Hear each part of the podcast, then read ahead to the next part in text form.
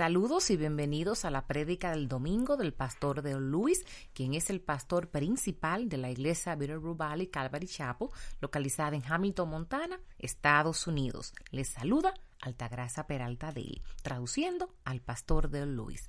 La prédica del domingo se titula Del ascenso al descenso y se enfocará en el libro de Segunda de Pedro capítulo 1 en los versículos del 16 al 21.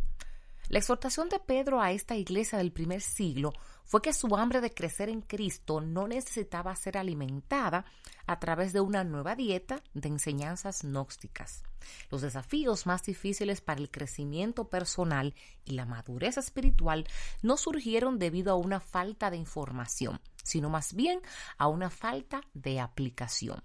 En el resto de esta carta, Pedro escribe con respecto a tres cosas que deben recordar. Primero, en los versículos del 2 al 21, la confianza de la palabra de Dios, que fue en el capítulo 1.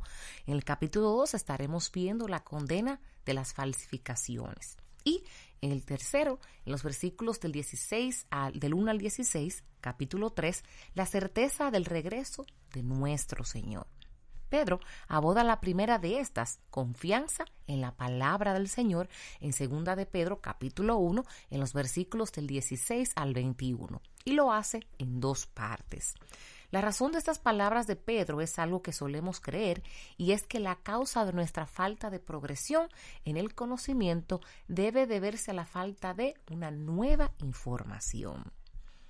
Primero, en segunda de Pedro, capítulo 1, en los versículos del 16 al 18, la palabra nos dice, porque cuando os dimos a conocer el poder en la venida de nuestro Señor Jesucristo, no seguimos fábulas ingeniosamente inventadas, sino que fuimos testigos oculares de su majestad. Pues cuando él recibió honor y gloria de Dios Padre, la majestuosa gloria le hizo esta declaración. Este es mi Hijo amado en quien me he complacido y nosotros mismos escuchamos esta declaración hecha desde el cielo cuando estábamos con Él en el Monte Santo. Pedro responde a las mentiras de los gnósticos de que las experiencias de Pedro eran antiguas y anticuadas y no estaban a la altura de la de ellos. Es aquí donde obtenemos una perspectiva interesante sobre las experiencias de Pedro y lo que él consideró el encuentro más memorable que tuvo con Jesús. Cuando consideras todo lo que Pedro presenció desde las palabras y las obras registradas de Jesús en la Biblia, me fascina lo que él creyó. Fue lo que a Pedro le dejó el mayor impacto. Y para que sepas que también fue el mayor impacto del apóstol Juan, también.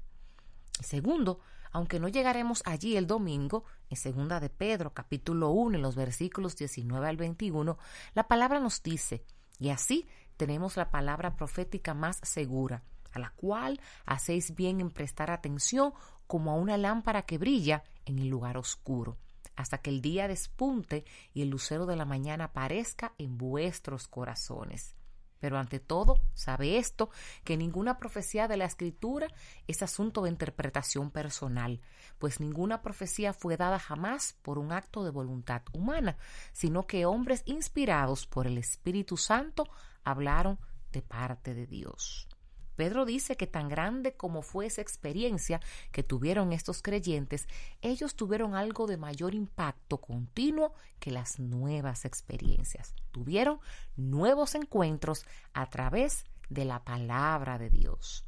Pedro dice que durante su vida cristiana siempre buscó confirmar las experiencias que había llegado a conocer a través de la palabra de Dios.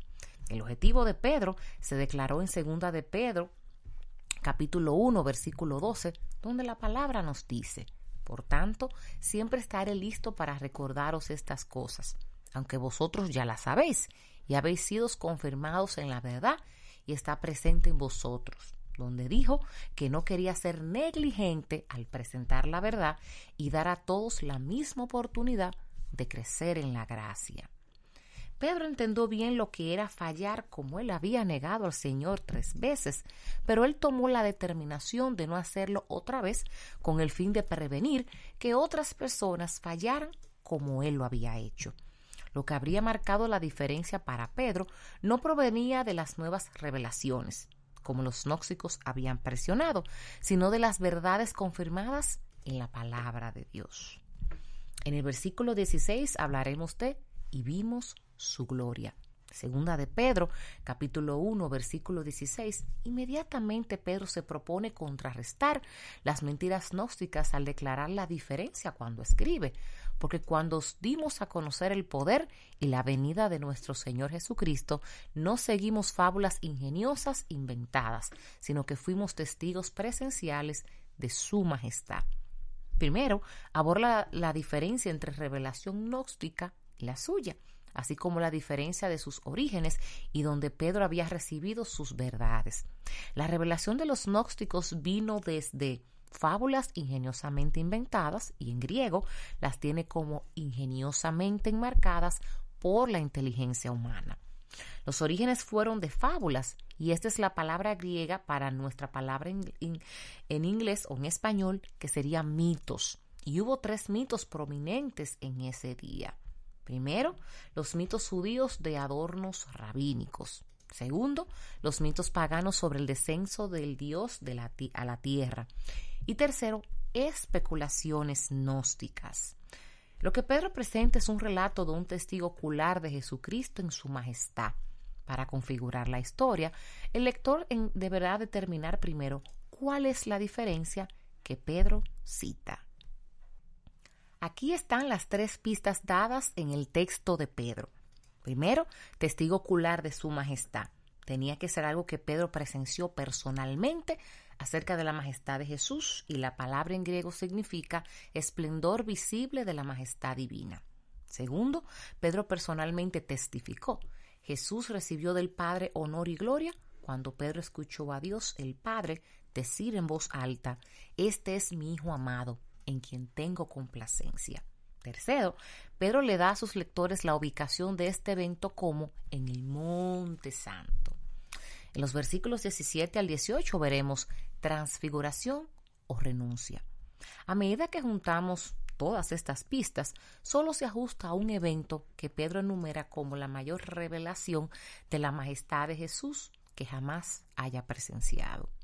Cuando leo los relatos de los evangelios y miro todas las palabras y obras de Jesús, me siento un poco como un hombre hambriento en una mezcla heterogénea de los mejores alimentos en todo el mundo. Ah, ¿por dónde empezar? ¿Y cuál era mi favorito? Pero aquí, ambos discípulos, Pedro y Juan, quienes junto a Santiago fueron los únicos tres a quienes se les permitió presenciar esto. Lo enumeran como lo más revelador desde la majestad de Jesús. Juan lo hace brevemente en su registro en el Evangelio de Juan, capítulo 1, versículo 14, diciendo solamente que el Verbo se hizo carne y habitó entre nosotros, y contemplamos su gloria, la gloria como del unogénito del Padre, lleno de gracia y de verdad. Tanto el apóstol Juan como Pedro describen la transfiguración, y aunque asombroso, estaba más pensando en términos de la resurrección o algún otro milagro asombroso. Esto me hace querer investigar lo que tanto Pedro como Juan describen como el evento más asombroso de la majestad de Jesús.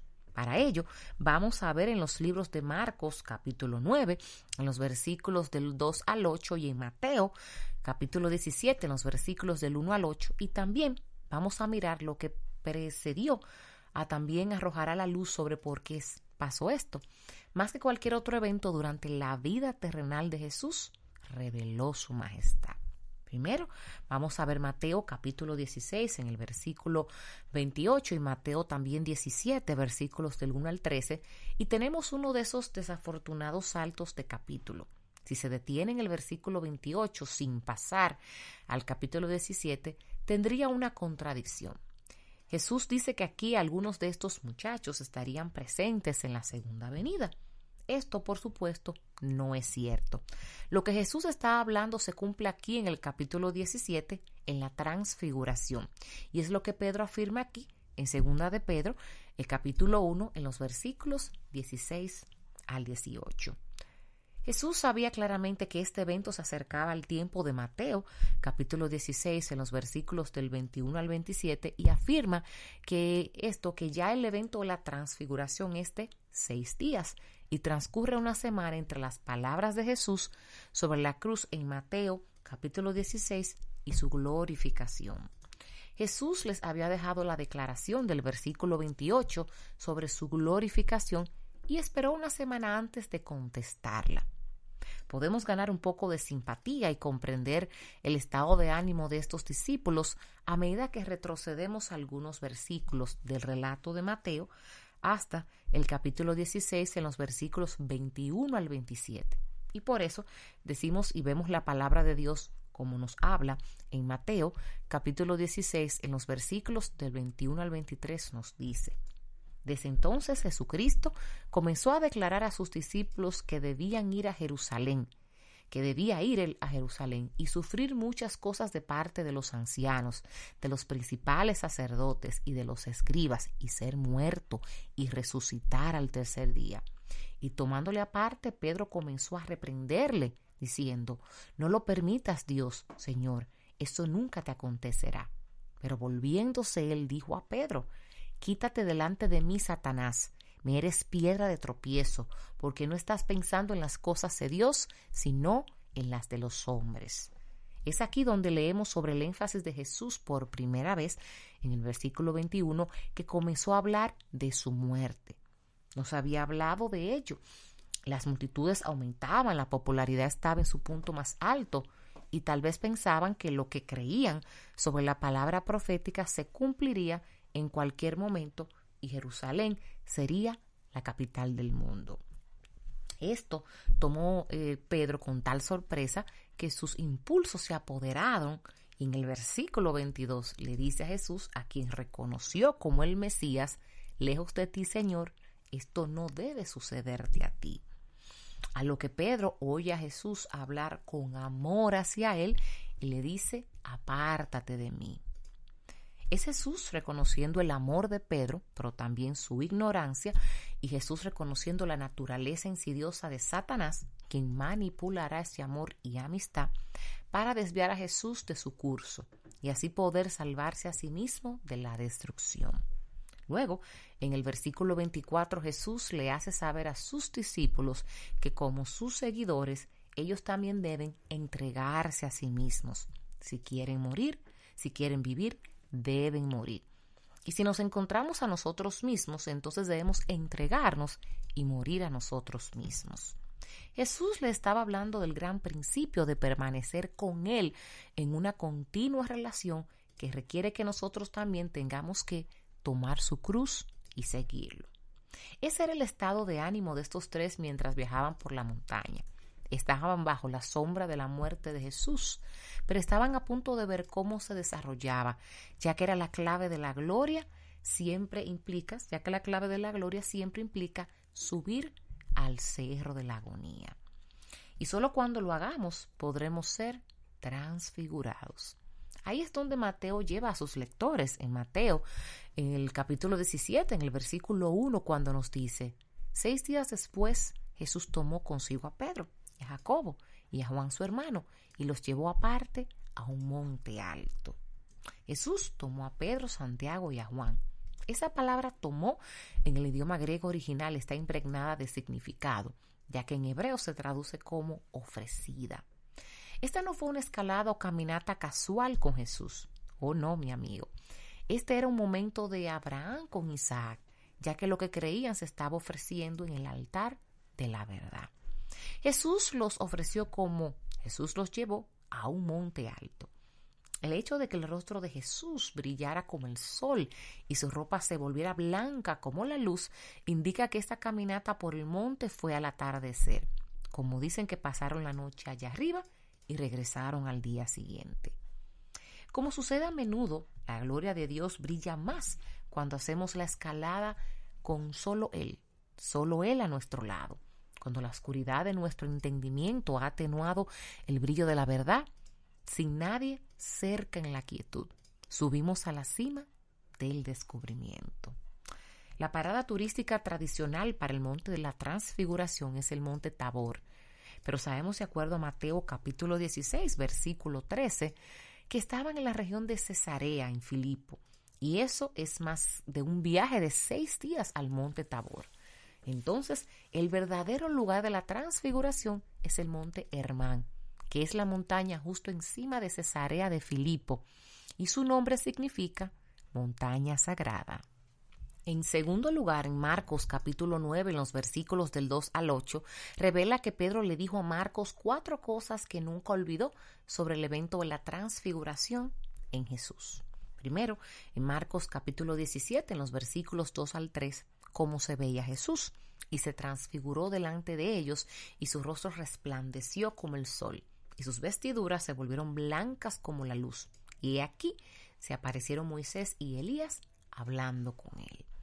La palabra griega que Marcos usa para describir la transformación de Jesús es metamorfomai, y es de donde obtenemos nuestra palabra en español metamorfosis. La palabra se refiere al acto de dar expresión externa del carácter interno de uno.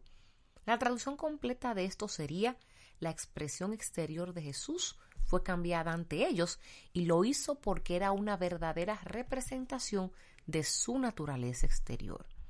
La expresión exterior habitual de Jesús era el varón de dolores, el que conoce nuestro dolor. Pero de repente se transformó en la gloria del Hijo de Dios, la esencia de la deidad, que siempre había tenido y que brillaba a través de las paredes de arcilla de su humanidad e incluso a través de las prendas que llevaba. Fue el mismo resplandor deslumbrante que vieron los ángeles en el estado preencarnado de Jesús que Pablo describe en Filipenses capítulo 2 versículo 6, donde escribió acerca de Jesús que él estaba el cual, aunque existía en forma de Dios, no consideró el ser igual a Dios como algo a que aferrarse. En Marcos capítulo 9 versículo 3 nos dice, y sus vestiduras se volvieron resplandecientes, muy blancas, tal como ningún lavandero sobre la tierra las puede emblanquecer. Mateo agrega que su rostro brillaba como el sol, y el punto es que en esta transfiguración la radiante gloria de Jesús no fue tomada prestada como nuestra luna, la toma de la reflexión del sol, sino que su radiante gloria vino de adentro, de quien él realmente era. De hecho, la palabra resplandeciente en griego indica que fue activa y como tal una imagen de cómo será Él para todos los que vean durante su reinado milenial. Este fue un destello momentáneo de su gloria eterna que brilló a través del velo de su humanidad. Es lo que Jesús oraría al Padre un año después, en Juan, en el capítulo 17, en el versículo 5, que todos los cristianos experimentamos cuando dijo, y ahora glorifícame tú, Padre, junto a ti, con la gloria que tenía contigo antes de que el mundo existiera. Una de las implicaciones de la transfiguración es que Jesús claramente no necesitaba morir o pasar por la muerte para recibir esa gloria. Claramente siempre lo poseyó y fue capaz de atravesar el límite del tiempo hacia la eternidad sin pasar por la muerte. Eso nos recuerda dos cosas con respecto a la muerte de Jesús. Nunca se trató de que Jesús recuperara lo que perdió, porque claramente nunca lo perdió. En segundo lugar, nos recuerda que Jesús claramente no tenía miedo a perder su vida terrenal porque nunca cambiaría ni alternaría quien era esencialmente. Segundo, Mateo capítulo 17 en el versículo 4 nos dice, ¿quién estaba con Jesús? Marco nos registra que Elías y Moisés aparecieron y estaban hablando con Jesús. El idioma griego original dice que estaban participando activamente en una conversación con él.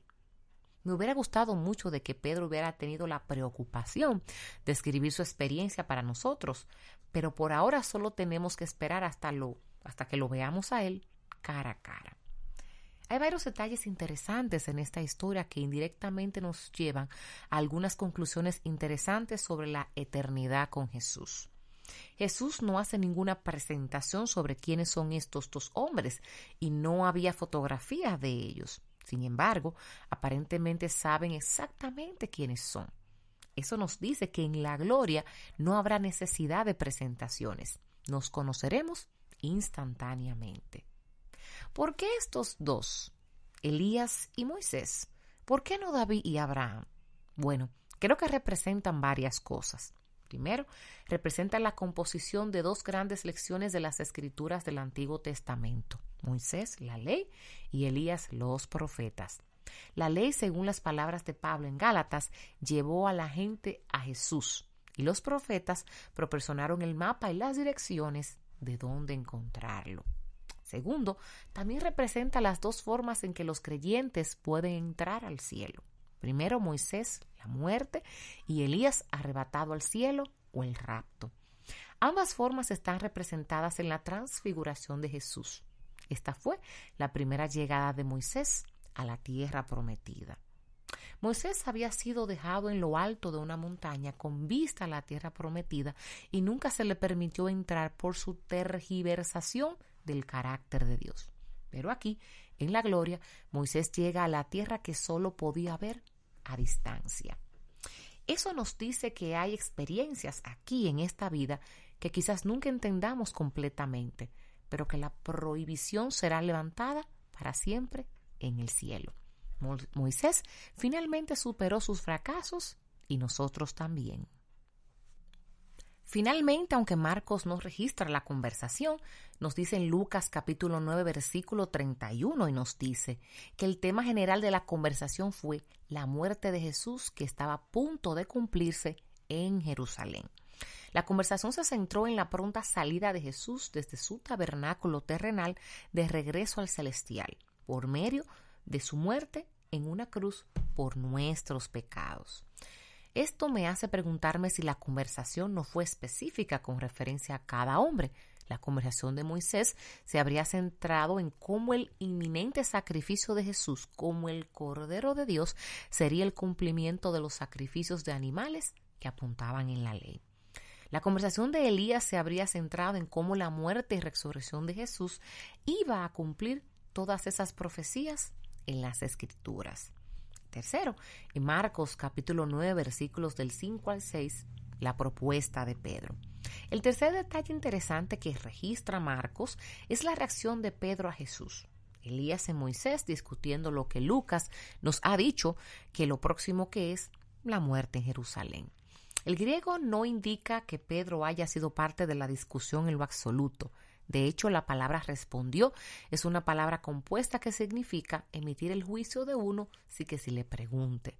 En la palabra de Dios nos dice, entonces Pedro intervino y dijo a Jesús, Rabí, bueno es estarnos aquí. Hagamos tres enramadas, una para ti, otra para Moisés y otra para Elías. Porque él no sabía qué decir, pues estaban aterrados. Pedro luego continúa diciendo que fue bueno que los tres estuvieran allí. Y usa una palabra que para bien que significa hermoso o excelente. Y luego sugiere que los tres comiencen a hacer tres tiendas de campaña como refugio. Estoy seguro de que Pedro quería que Marcos incluyera la razón de este arrebato, fue el, miedo extremo. Sin embargo, Pedro no había sido llamado para decir nada, y el silencio habría sido un curso de acción mucho mejor de lo que digo, de lo que dijo. La evaluación en todos los relatos donde se registra esta historia es que Pedro habló tontamente. Me pregunto si el punto de las palabras de miedo de Pedro fue sugerir un cuartel general que pondría en marcha un movimiento mundial. Siempre hay dos tipos de personas en este tipo de situaciones. Primero, las que tienen algo que decir y segundo, las que tienen que decir algo. Y Pedro, como muchos de nosotros, a veces caen en la última categoría. Cuarto, Marcos capítulo 9, los versículos del 7 al 8 nos dice la voz de Dios desde la nube. Inmediatamente después de esta tonta propuesta, tenemos el cuarto y último detalle registrado de la transfiguración. Marcos escribe sobre lo repentino de la aparición de la nube y nos da una mejor comprensión de que la nube tiene una forma y tamaño específico y no un vapor, por lo que habla de la gloria Shekinah, que guió a Israel fuera de Egipto y luego residió por encima de la misericordia, con asiento en el lugar santísimo. Mateo nos dice que fue una nube brillante, que habló una voz que dijo, Este es mi Hijo amado, escúchalo. El énfasis está en dos cosas. Primero, que Jesús es el Mesías, y segundo, que el, el Hijo de Dios. Y tercero, que es el amado. Se les dice que lo escuche constantemente. Y la palabra significa más que solo escuchar, significa obedecer activamente lo que escuchaste. Parece que esto vino eh, como una reprimenda del Padre a la respuesta basada en el miedo de Pedro, diciendo en esencia, Pedro, no pongas a mi hijo al mismo nivel que Moisés y Elías, escúchalo. Jesús fue el único que cumplió todas las predicciones de los profetas y es el cumplimiento de la ley. No era un simple hombre como Moisés y Elías. Hubo tres ocasiones directas desde el cielo con respecto a la obra de Jesús. En su bautismo, cuando comenzó su ministerio, donde se le dijo, tú eres mi Hijo amado, en quien tengo complacencia. Aquí, en el monte de la transfiguración, donde el Padre habla para corregir el, el error de Pedro, y al final está en Juan capítulo 12, versículo 28, donde el Padre responde a la oración de Jesús para glorificar su nombre, a lo que el Padre responde, lo he glorificado y lo glorificaré de nuevo. Llega un momento en que toda nuestra búsqueda de respuestas a las preguntas desconcertantes de la vida, que termina a los pies de Jesús y miras a, a tu alrededor y Él es el único allí. La transfiguración es una confirmación de que Jesús había vivido una vida sin pecado y podría haber ido directamente al cielo. No necesitaba dejar a la humanidad con ninguna explicación de la justificación de nuestro pecado antes de su partida al Padre. En cambio, Jesús bajó del monte Hermón para subir al monte Calvario, el monte de nuestra redención. A veces pienso que deberíamos cambiar el nombre de este evento de la transfiguración a la renuncia, ya que Jesús no reclamaría su consumación natural, Él no reclamó la transfiguración. En lugar de eso, Él eligió la, la cruz. Dejó la montaña natural de gloria y bajó a la montaña para que pudiéramos ver un camino nuevo y vivo. A través de Él estaríamos llevando a la gloria. Él deja su gloria a un lado y elige la tumba para que nosotros que estábamos atados a la tumba pudiéramos ver la gloria. Nuestro ascenso a la gloria es posible gracias al descenso de Jesús a la tumba. Cuando Jesús se volvió para hacer este descenso, Pedro registra las palabras del Padre. Este es mi Hijo amado en quien tengo complacencia. La transfiguración solo encuentra su definición más verdadera en la muerte de Jesús y Pedro puede decir, como dice Juan, que ellos fueron testigos oculares de la gloria y la majestad de Jesús. Bendiciones. Para mayor información y recursos en español, por favor, visita la página web www.bvcalvary.com en la sección Español. Si este mensaje ha sido de bendición para ti, compártelo con quien deseas que sea bendecido. Visita nuestro canal de YouTube para que veas los videos las prédicas y los sermones en la dirección Bitterroot Calvary Chapo de nuestro canal de YouTube. Y si necesitas que oremos por ti, por favor, envíanos un correo electrónico a oración Y oramos para que tengas una maravillosa semana en el Señor.